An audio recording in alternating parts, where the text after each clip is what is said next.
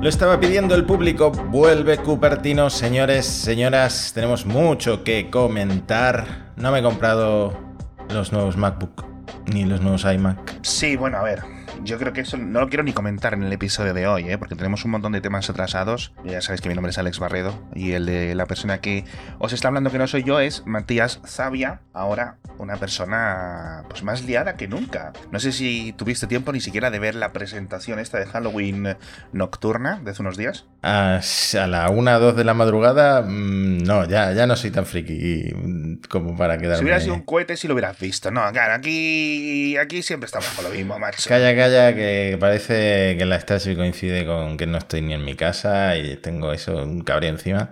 Pero no, no vi lo de Halloween, vi que lo grabaron con el iPhone, que quedó muy chulo, pero claro, si pones esa iluminación y esas Steadicam y, y todo eso a un Redmi Note de, 200 euros, pues también quedaría chulo.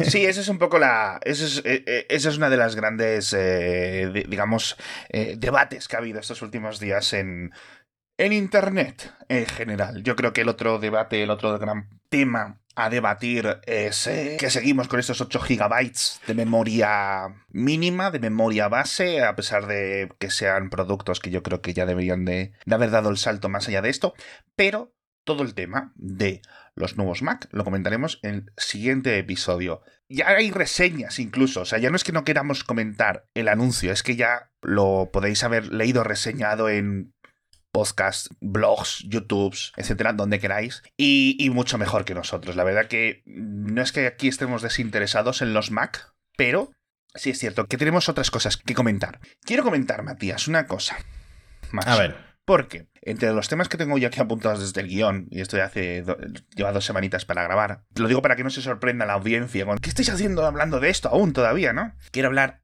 de la subida de precios del Apple TV y de Apple Music y de todas estas cosas que nos sorprendieron. Pues eso, ¿cuándo fue? Tengo aquí apuntado que lo comenté en el episodio diario del 26 de octubre. ¿Vale? Además que tú pagas el Apple One, que yo solo pago los dos teras de iCloud y, poquito más, pero tú pagas por todo. Sí, entonces tenemos, tengo varias consideraciones que contar. Primero quiero contar los precios, ¿vale? Para que todos estemos un poco al, orden de lo que, lo que ha ocurrido.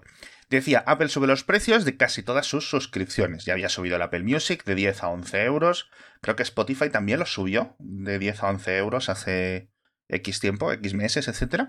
Pero lo que sube es el resto de cosas que no es Apple Music y que no son los almacenamientos de iCloud, es decir, el resto de cosas de Apple suben. Apple TV Plus sube de 7 euros al mes a 10 euros al mes. Apple Arcade de 5 a 7 y el Apple One básico, que es esta suscripción, digamos, de diferentes eh, servicios, este, este, este, esta cesta, sube de 17 a 20 y en, el, en la tarifa más alta, que es la que tengo yo, como decía Matías, sube de 32 a 35. Y claro, yo dije, pero esto no es la primera vez que sube. Y fui a mirar precios y efectivamente subieron como hace un año. Es decir, fue en septiembre-octubre de 2022 cuando vimos la primera subida del Apple TV, que subía de estos 5 euros al mes, que era, pues, la verdad, 5 euros al mes, relativamente buen contenido, ¿no? Bueno, algo que, mucha gente podía tener como opción secundaria, ¿vale? Hmm. Y sin mayor problemas. Claro, me he puesto los costes así y digo yo, es que el Apple One Premium que yo contraté hace 15 meses me sale a 72 euros más al año ahora. Y empieza ya a doler las cosas. Es decir, no es que esos 6 euros extra que me está costando me vayan a arruinar la economía familiar, ¿vale? Pero sí es cierto que no esperaba que Apple se metiera tan de lleno en esta subida generalizada. ¿Vale? sí. A ver, se entiende porque habrán invertido en producción muchísimo, muchísimo dinero. Eh, Apple TV al final eh, ha doblado el precio de salida. Muchos veníamos encadenando ofertas, la de Ariana Grande, la del MediaMark, la de no sé qué, hasta que Apple también ha cortado ese grifo y ahora ah. si, si ya has disfrutado de una promoción de tres meses gratis, ya no puedes volver a disfrutar de una promoción Eso similar. No lo sabía yo. Exclusiva Cupertino. Sí. Y yo de, yo de hecho he pagado muy pocos meses de Apple TV Plus y, y uno lo pagué porque mi cuñado eh, se registró con, con mi cuenta. Pero esto, esto es totalmente verídico. Que no sabía de dónde estaba llegando ese, ese gasto hasta que llegué al fondo de la asunto. No sabía. Bueno. Ay, tu cuñado, no, oye, no sabía, no sé qué. Ahí te puso. Pero por poner un poco más en contexto todo esto y por qué nos, a lo mejor a mí particularmente, nos causa un poco de rechazo pagar ya una cantidad considerable por Apple TV Plus y sigue siendo el catálogo. Es decir, ¿por qué las dos primeras opciones de mucha gente son Netflix, eh, Prime Video? Pues porque te ofrecen algo mucho más generalizado para eh, desconexión cerebral, sentarte, tumbarte en el sofá, tienes uh -huh. tus opciones, etcétera. Uh -huh.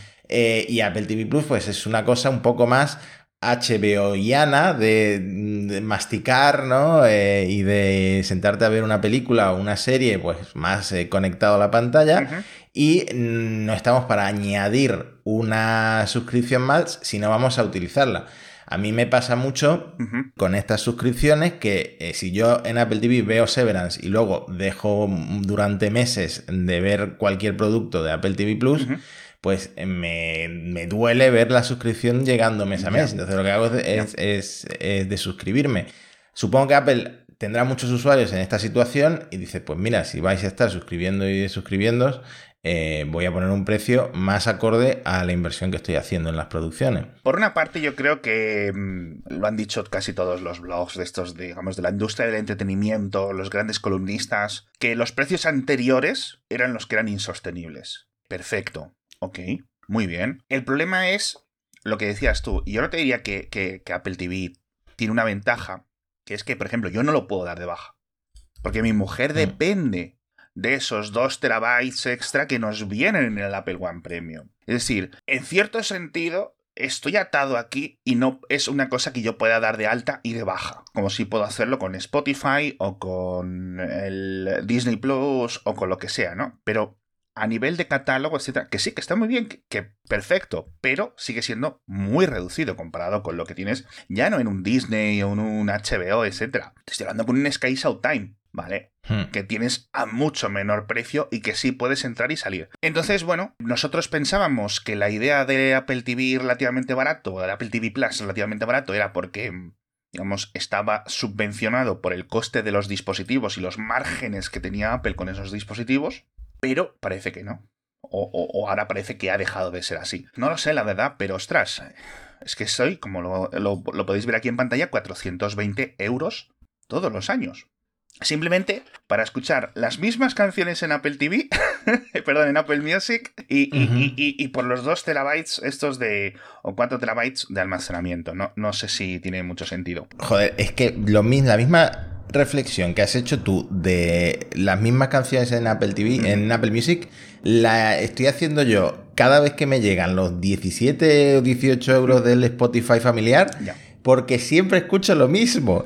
Y es que últimamente incluso me voy a YouTube a ver lo de el lo-fi de música del Zelda o de, o de Mario o de sí. Pokémon. Y entonces me parece tan estúpido que estemos pagando tantas suscripciones sí. por cosas que no estamos aprovechando a fondo que, madre sí. mía. Y a mí me preocupa, me preocupa esto, esta deriva. No porque la gente no pueda tener todo, etcétera, porque yo creo que poca gente tiene todo. O sea, yo hasta hace poco sí tenía todo. Es decir, yo tenía el HBO, el Disney, Netflix, obviamente esto de Apple TV, e incluso Sky Showtime, cuando, cuando salió con la promo que nos patrocinaron, etcétera, yo me di de alta y hasta hace como dos o tres semanas que me di de baja. Y claro, cuando te llega al principio del mes, todo esto de golpe se te queda un poco cara de tonto.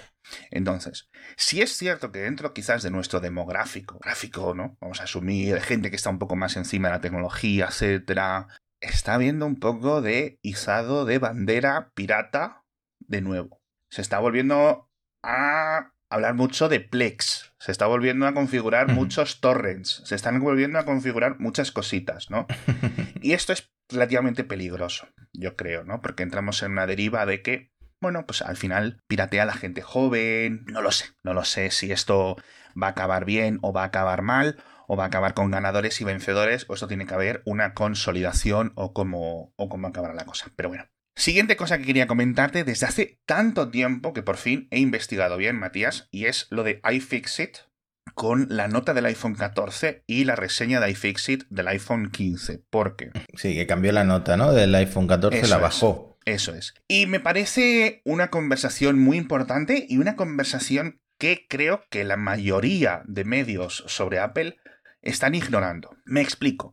Para poneros un poco de contexto, iFixit el año pasado, cuando salió el iPhone 14, le dio una buena nota a nivel de reparación, creo que era un 7 sobre 10, y la cambió ahora, a pocos días antes o después de la salida del iPhone 15, y la bajó a un 4 sobre 10. Entonces, simplemente comentan una cosa que yo creo que no es mm, sorpresa para muchos, pero que es importante comentar. Y es que Apple sigue aumentando el número de elementos, como podemos ver en esta gráfica, que cada vez que cambias la pieza, cada vez que cambias el componente, se va degradando la experiencia de tu iPhone. Y esto es un rollo tanto para ti como usuario, ¿vale? Es decir, tenemos este derecho a reparar, podemos seguir utilizándolo durante más tiempo y un montón de cosas. Pero también influye en lo que puedes conseguir por tu teléfono si lo revendes de segunda mano, que es uno de los puntos importantes para muchísimas personas a la hora de comprar su teléfono. Apple me pide 1.300 euros por el teléfono. Vale, lo uso dos años y sé que luego lo voy a poder vender por 800. Muchas personas lo compran con esa especie de cálculo. Como un renting, básicamente. Sí, es como un renting un poco manual. ¿De acuerdo? Entonces todo esto influye.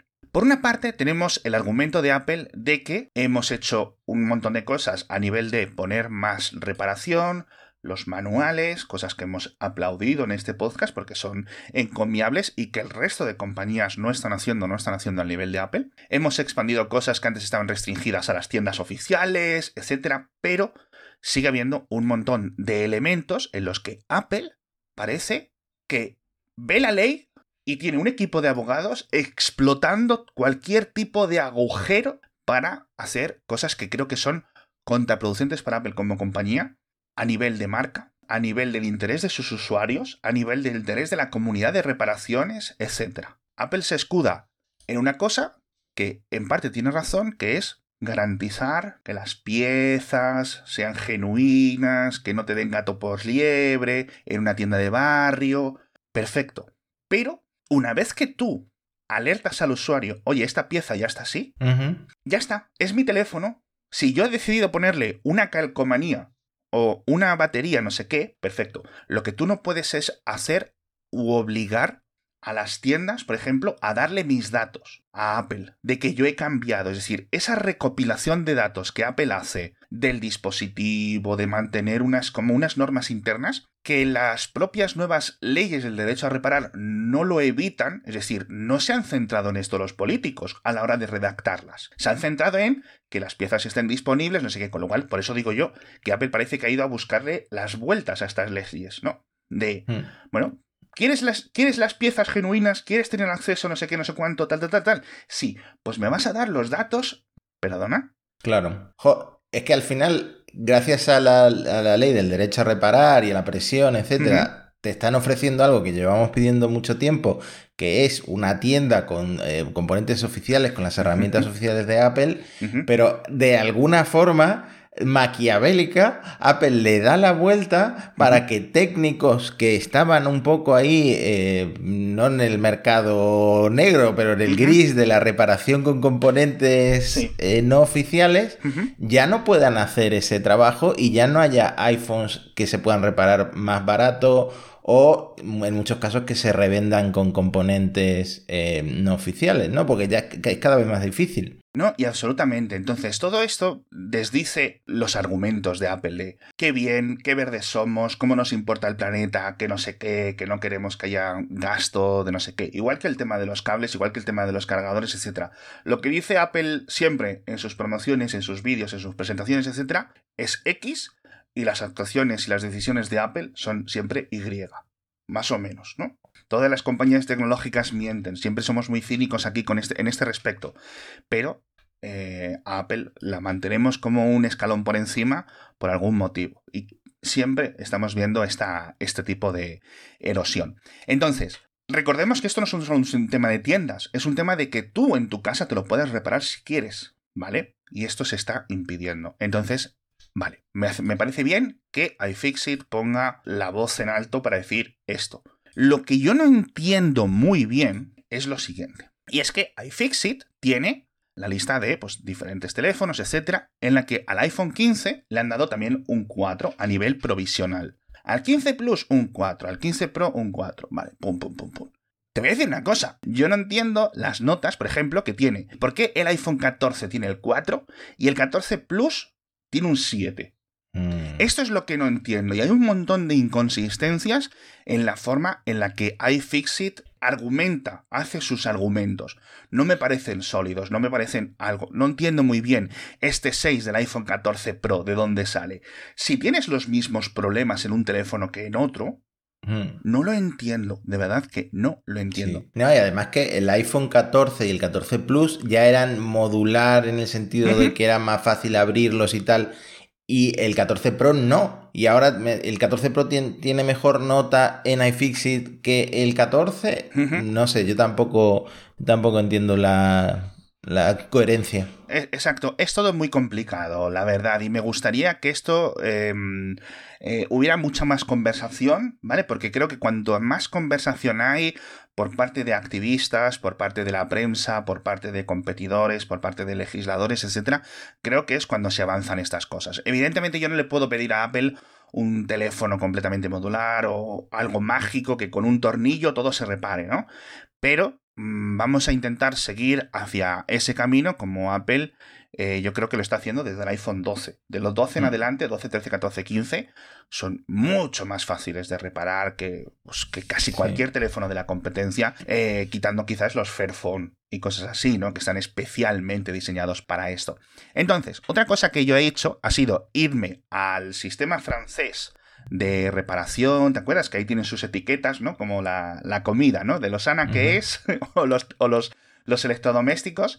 Y eso es un jaleo. Yo no sé muy bien qué ministerio francés es el responsable de esto, pero para hacer esto no hagas leyes. No hagas leyes. Porque si solo haces para los titulares, me parece cutrísimo todo lo que está. Busco iPhone simplemente en la web oficial del índice de reparación y me tengo aquí el 13 Pro el 14 ni está, y es un teléfono ya de hace un año y, varios meses. El 15 ni se le espera, y entras y pinchas, y tienes muy, muy pocos datos. Me hizo un 6,2.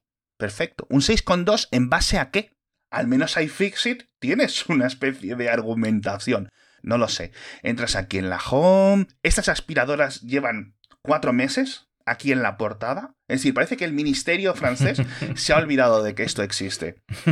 ¿Vale? Con lo cual, tampoco tenemos una entidad destinada a esto. Y podríamos montar una especie de sindicato de consumidores y ponernos, etcétera, y eso requeriría muchísimo dinero y acabarías como el Rosario de la Aurora, porque ese tipo de casas siempre son terribles. Pero creo, creo que apelaría muy bien en centrarse en esto. Es decir, este teléfono cuesta un poquito más, pero te va a aguantar muchos más años y además va a ser mucho más fácil de reparar. Sí, porque no, es que precisamente uno de los problemas de las reviews de tecnología, nosotros que trabajamos en, el medio de los reviewers, es que eh, reciben móviles todo el tiempo y no se tienen en cuenta cosas que le pasa a todo el mundo, como que se te cae el móvil y lo tienes que reparar y le tienes que cambiar la pantalla, normalmente no por un oficial. Eh, no tienen en cuenta muchas veces la reparabilidad porque al final tienen semanas para hacer las reviews. Y claro, eh, yo creo que por eso estamos hablando de reguladores, porque esto corresponde más a una organización como en España puede ser la OCU, como puede ser eh, Facua, como todas estas que hay, que, mm, que a los propios reviewers o incluso a webs como iFixit, que al final en días ya tienen el desmontaje y te venden los recambios. Así que no sé. Sí, a ver, yo creo que las leyes han hecho una cosa muy importante y, y, gran parte del camino, ¿no? Que es obligar a los fabricantes a tener los repuestos y a distribuir los repuestos, tanto a tiendas en general como a los consumidores. Perfecto. Y eso es una parte brutal. Que no había antes de, la, de este tipo de, leyes, ¿no? Pero luego no podemos evitar esa hipocresía, ¿no? Del decir X y luego hacer Y de, en este caso, Apple. Porque algunos oyentes me estarán pensando, no, es que, ¿y Samsung y Xiaomi que? Bueno, pues en el podcast de Xiaomi o en el podcast de Samsung, si los hay, pues que digan estas cosas. Pero aquí estamos en Cupertino, es decir, no nos hagamos con, pero es que no sé qué. Chicos, un teléfono de 1500 euros, ¿vale? Que te compres necesita, yo creo, que esté detrás de, sí algo que realmente represente ese precio, ¿no? Que te has gastado, esa seguridad o esa un montón de elementos, ¿no? Que te haga seguir apostando por, por, estos, por estos tipos de, de teléfonos.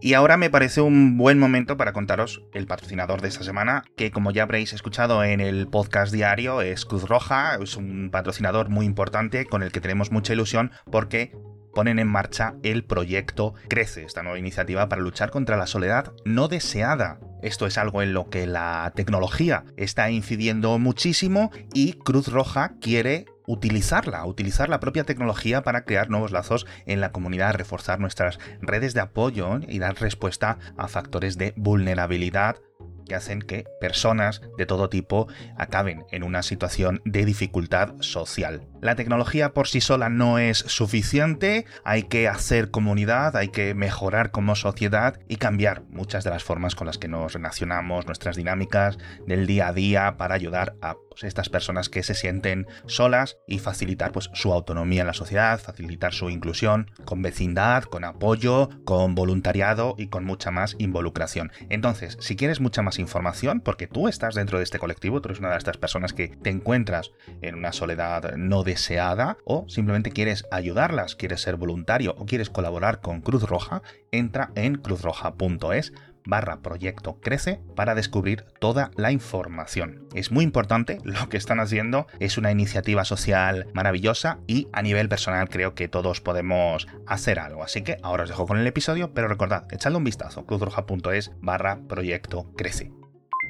No sé si quieres comentar algo de al nivel de expansión de alguna cosa que hayas experimentado tú eh, con la reseña del iPhone 15 Pro mm. Max. Eh, Creo que nunca llegamos a, hablar de la funda, del fine woven o el trenzado fino. ¿Qué tal?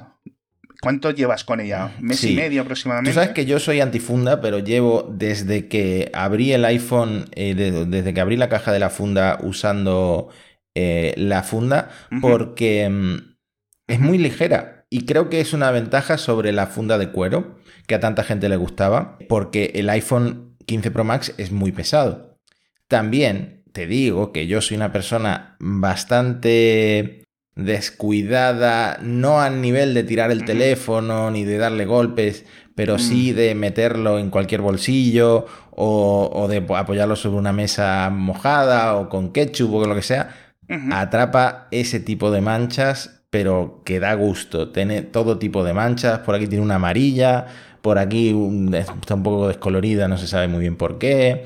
Entonces, entiendo las críticas iniciales del Fine Woven, entiendo em, que es un material que atrapa muchas manchas y que no va a resistir muy bien el paso del tiempo, pero es la primera vez que llevo tanto tiempo sin quitar una funda de un iPhone Max, de un iPhone grande, porque es muy ligera y eso sí me ha gustado. Hombre, la pregunta vuelve a ser algo que mm, los oyentes se tienen que plantear. Matías, esto es cesión de Apple. Tú dices, me voy a gastar 60, 70 euros en esta funda. Esa es la. ¿Sabes cuál es el problema? Que no creo que cualquier versión clónica de, de, esta funda, a nivel microscópico que hemos visto fotos, sea tan bueno el trenzado. No creo que sea una funda tan bien hecha eh, como la de Apple porque sería cara. Sí. Pero, pero es verdad que si te vas a gastar lo que cuesta y encima se te va a quedar sucia, complicado de recomendar. Solo la recomiendo por eso, porque, porque es muy ligera. No tenemos que irnos del 70 euros de una oficial de Apple al 2 euros y medio de la más cutre que te encuentres en AliExpress, ¿vale? Está hablando de, pues eso, de unas Spigen, unas eh, Moxie o del, no me acuerdo de, de tantas, pero joder, hay gente que es fanboy ya de una marca de fundas, pues porque tradicionalmente le han ido saliendo bien, etc. Entonces, bueno, sí es cierto que es uno de los puntos complicados, pero que yo tampoco haría mucho, mucho más eh, hincapié de lo que, has, lo que has comentado tú. A mi punto de ver con el iPhone 15 Plus, la verdad que sigo encantado con la batería. O sea, creo que de verdad es una cosa que me tiene enamoradísimo. Si tenéis algún tipo de problema, algún tipo de sensación, sois esas personas que siempre esto es vuestro principal punto de dolor con un, con un iPhone. O sea, es increíble. Cada semana que pasa me sorprendo. De verdad me sorprendo con esto. No sé muy bien cuál es la diferencia entre este y, otros, porque hemos visto los, los miliamperios hora, etcétera, pero sí que es cierto que, que me sorprende. Dicho esto, Matías, este año desapareció uno de nuestros eh, amores, que es el, la versión mini, que ha durado con nosotros dos, dos años, ¿no? O tres años. No, porque no, solo, solo una generación, ¿no? El 13 mini ah, el 12, mini, el, 12 mini que era peor porque le duraba muy poco la batería y luego el 13 mini que era el bueno porque le duraba un poco más la batería, es verdad, es verdad.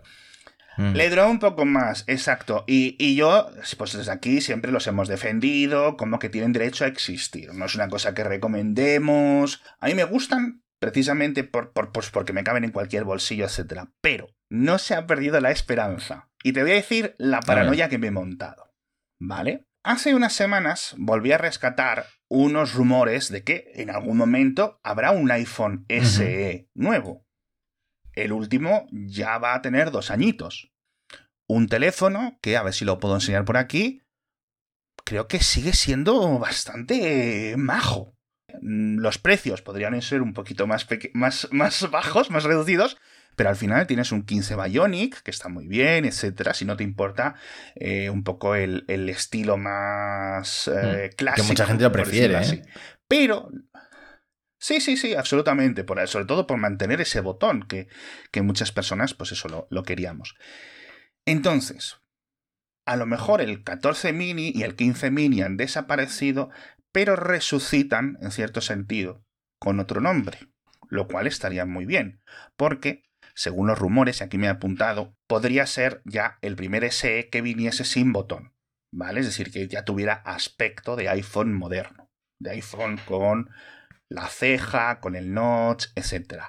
Pero creo que os prometo que este es el teléfono con los rumores más estúpidos y completamente desviados, es decir, en, en, todos los sentidos que he visto en mi historia leyendo sobre esta compañía, te lo juro, tío. O sea, yo no sé qué es, yo no sé si es que Apple está haciendo muchísimas cosas y eso es lo que confunde a los rumores que vienen de la cadena de producción, o si es que se ha retrasado, pero de verdad que me diréis, Alex, pero esto saldría ahora en primavera, en marzo, abril, etcétera. Pues no tengo absolutamente ni idea. Eh, en algún momento yo creo que acabará saliendo, pero si Apple dice que no va a haber más iPhone SE, pues tampoco sería una cosa. Eso te iba a decir, ¿sabes por qué? Porque Apple ya está vendiendo todos los iPhones de generaciones anteriores, algunos en la tienda de Apple y luego en Amazon los encuentras todos los de los años anteriores y en cualquier tienda.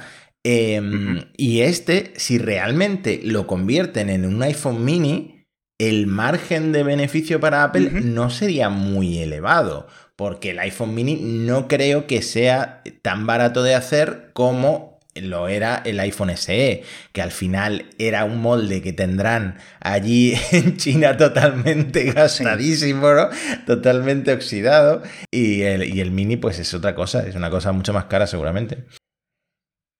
A ver, si es cierto que tienes, pues típico, ¿no? Pues la batería siempre a lo mejor le puedes meter una más pequeña, una de tecnología anterior. Eh, procesadores puedes utilizar, como no es un gran eh, masa de ventas, pues puedes utilizar procesadores que te hayan quedado previamente de hornadas. ¿Sabes a lo que me refiero? Es decir, que si me dices, no, es que va a venir con el 15 Bionic, ¿vale? Decir, que no hay ni actualización de, de lo que es el SOC, tampoco me sorprendería ya no tienes que tener dos cámaras o dos lentes, tienes una única cámara, que sería otra de las cosas, ¿no? Son diferentes ahorros que pueden ir haciendo, etcétera, que pueden tener sentido. El proceso de fabricación yo también creo que es algo más barato. ¿Vale? Con estos nuevos modelos y cosas que haya ido aprendiendo Apple desde el iPhone 12. Pero bueno, aquí tenéis los rumores, ¿no? Porque, bueno, también, o sea, de, verdad, el rumor más loco es que dice que este sería el teléfono, que el, el modem sería el de Apple. El, que llevamos esperando años. Estos que que Apple lleva diciendo que van a diseñar sus propios modems, pues yo qué sé, tanto como el coche. O sea, es una locura. La gente creo que no está prestando mucha atención a esta historia, pero es increíble. No, yo creo que. Yo creo que. Vamos, no me extrañaría si saliera y es 4G. o sea, vamos, para ahorrar un poquito de dinero. Pero también me imagino que vendría con una subidita de precio. O sea, yo no me, imaginaría un iPhone ese 600 mm. euritos, algo así. Fácil. Entonces, al final dices, joder, pues que para esto me compro un eh, Esa es la clásica jugada de Apple. Bueno, para esto voy, subo un poquito más, ¿no? Como el nuevo MacBook Pro con M3 Pro, que por lo visto no, no es muy. No es muy allá en rendimiento en comparación con el M2 pues para esto me compro el Max, ¿no? y así un poquito más, un poquito más y, acaba, y acabas metido hasta la cocina con cosas de 3.000 euros.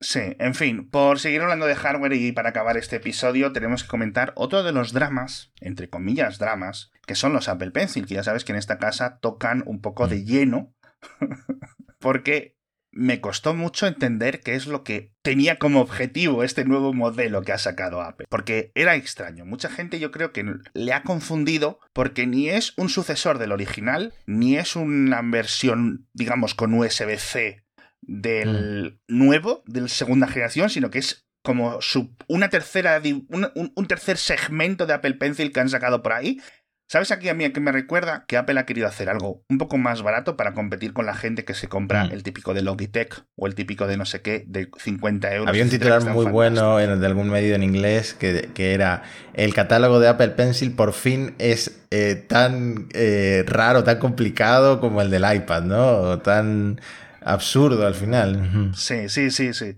Sí, sí, sí mi resumen de todo esto, para la gente que tenga la duda de qué comprarse. Este Apple Pencil con USB-C es un Apple Pencil que no es para ilustrar.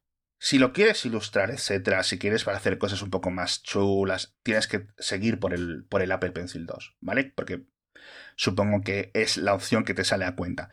Si lo que quieres es tomar notas y este tipo de cositas, ¿vale? Es decir, utilizarlo para escribir más que como herramienta, yo creo que ok, cómprate este nuevo, este Apple Pencil con USB-C, pero es que también tienes ofertas disponibles de un montón de otros fabricantes. De momento Apple nos permite usar otros productos para escribir en los iPad. De momento, ¿no?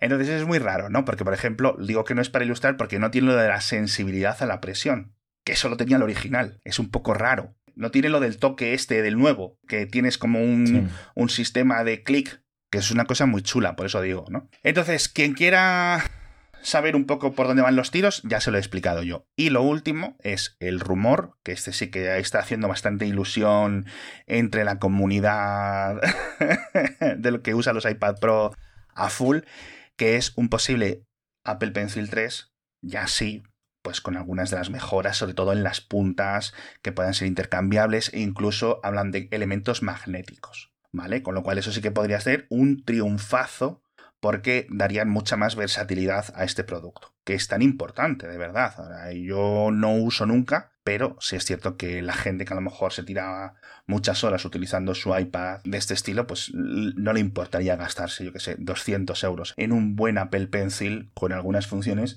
de durabilidad interesantes, ¿vale? Pero bueno, yo creo que Apple debería hacer mucho ahí en, mejorar baterías, en mejorar reparación, en mejorar, ¿sabes? Sustituciones, ¿sabes a lo que me refiero? Es decir, igual que con los AirPods, son cositas que pues no esperamos que me dejes el, eh, un sitio para desatornillarlo yo y cambiarle yo la batería, ¿vale? Porque a lo mejor no tiene sentido. Pero creo que Apple podría ir un poco más allá, que es siempre lo que, lo que le pedimos. En fin, con esto nos despedimos por hoy. Matías, ya me has dicho que no vas a ver lo del For All Mankind, pero ya no sé si es porque no te atreves a verlo o porque te vas a dar de baja del Apple TV. bueno, es que eh, con tanta presión entre Javi de Parsec, tú, los oyentes del, podcast, hmm. pues la verdad es que. Póntela, hombre. Debería, debería. y justo ahora me pilla la subida de precio, pero bueno. También te digo una cosa que no hemos comentado al principio. Hace bien Apple, por ejemplo, en esta subida de precio, no haberlo comentado justo cuando se fuera a estrenar la tercera de Ted Lasso. Porque ahí hubiera sido un poquito trampa, ¿no? La gente hubiera dicho, es que Apple te fuerza aquí justo cuando te van a dar el caramelito. Creo que tiene mi respeto el anunciarlo después de el final Pues sí. de su serie más popular. ¿Vale? Es decir, que no me parece increíblemente cínico el movimiento de Apple. ¿Hay que subir precios? Perfecto. Hay un montón de críticas que podemos hacer, pero esa no es una. En fin, vamos a hablar de Apple TV Plus la, en el episodio que viene. Os lo prometo, largo y tendido, porque hay que comentar lo de Napoleón, hay que comentar un montón de cosas con John Lasseter, etc. Eh, yo ya acabé la segunda ¿Te temporada gustó? de Fundación. Bueno, Me parece increíble. O sea, te lo juro, mira que soy amante de los libros, como todo el mundo, pero lo que están haciendo con esta serie, para mí, ejemplo increíble de una adaptación que coge el espíritu. Es decir, te lo prometo que no veía algo tan bueno desde lo de Peter Jackson. madre mía. a nivel de El adaptación. Señor de los Es Anillos. decir, cojo el sentido y te lo pongo aquí. Y te quito cosas que no tendrían ningún sentido plasmado en una película o en una serie. Increíble. Se salen por todas partes. Y tenía yo dudas con esta serie por los creadores. Por... Pero bueno, la verdad que estoy muy contento. Y bueno, lo de For All Mankind, recordaros, creo que se estrena ya, cuarta temporada, podéis verosla. Y empieza, ya está Ya en el llegan a 2003. casi a la fundación de este podcast. Claro, o sea, es que a lo mejor el, el temporada, el 408, están ahí en el espacio llegando a Marte o a Venus. y Oye, en están escuchando 2003 ya estaba SpaceX. ¿Quién hace de Elon? Es que eso creo que ya salía un personaje un poco elonesco en la tercera. Así que, Matías, es que tienes que verlo, tío. Es que son tus... Esto tienes que verlo. En fin, muchísimas gracias a todos por estar con nosotros una semana más. Eh, perdón por el retraso, pero volveremos para hablar de todo esto de la Apple TV Plus, de la visita de Tim Cook a China, de un montón de cosas y de los nuevos Mac en el próximo episodio. de Hasta la próxima Hasta semana. pronto.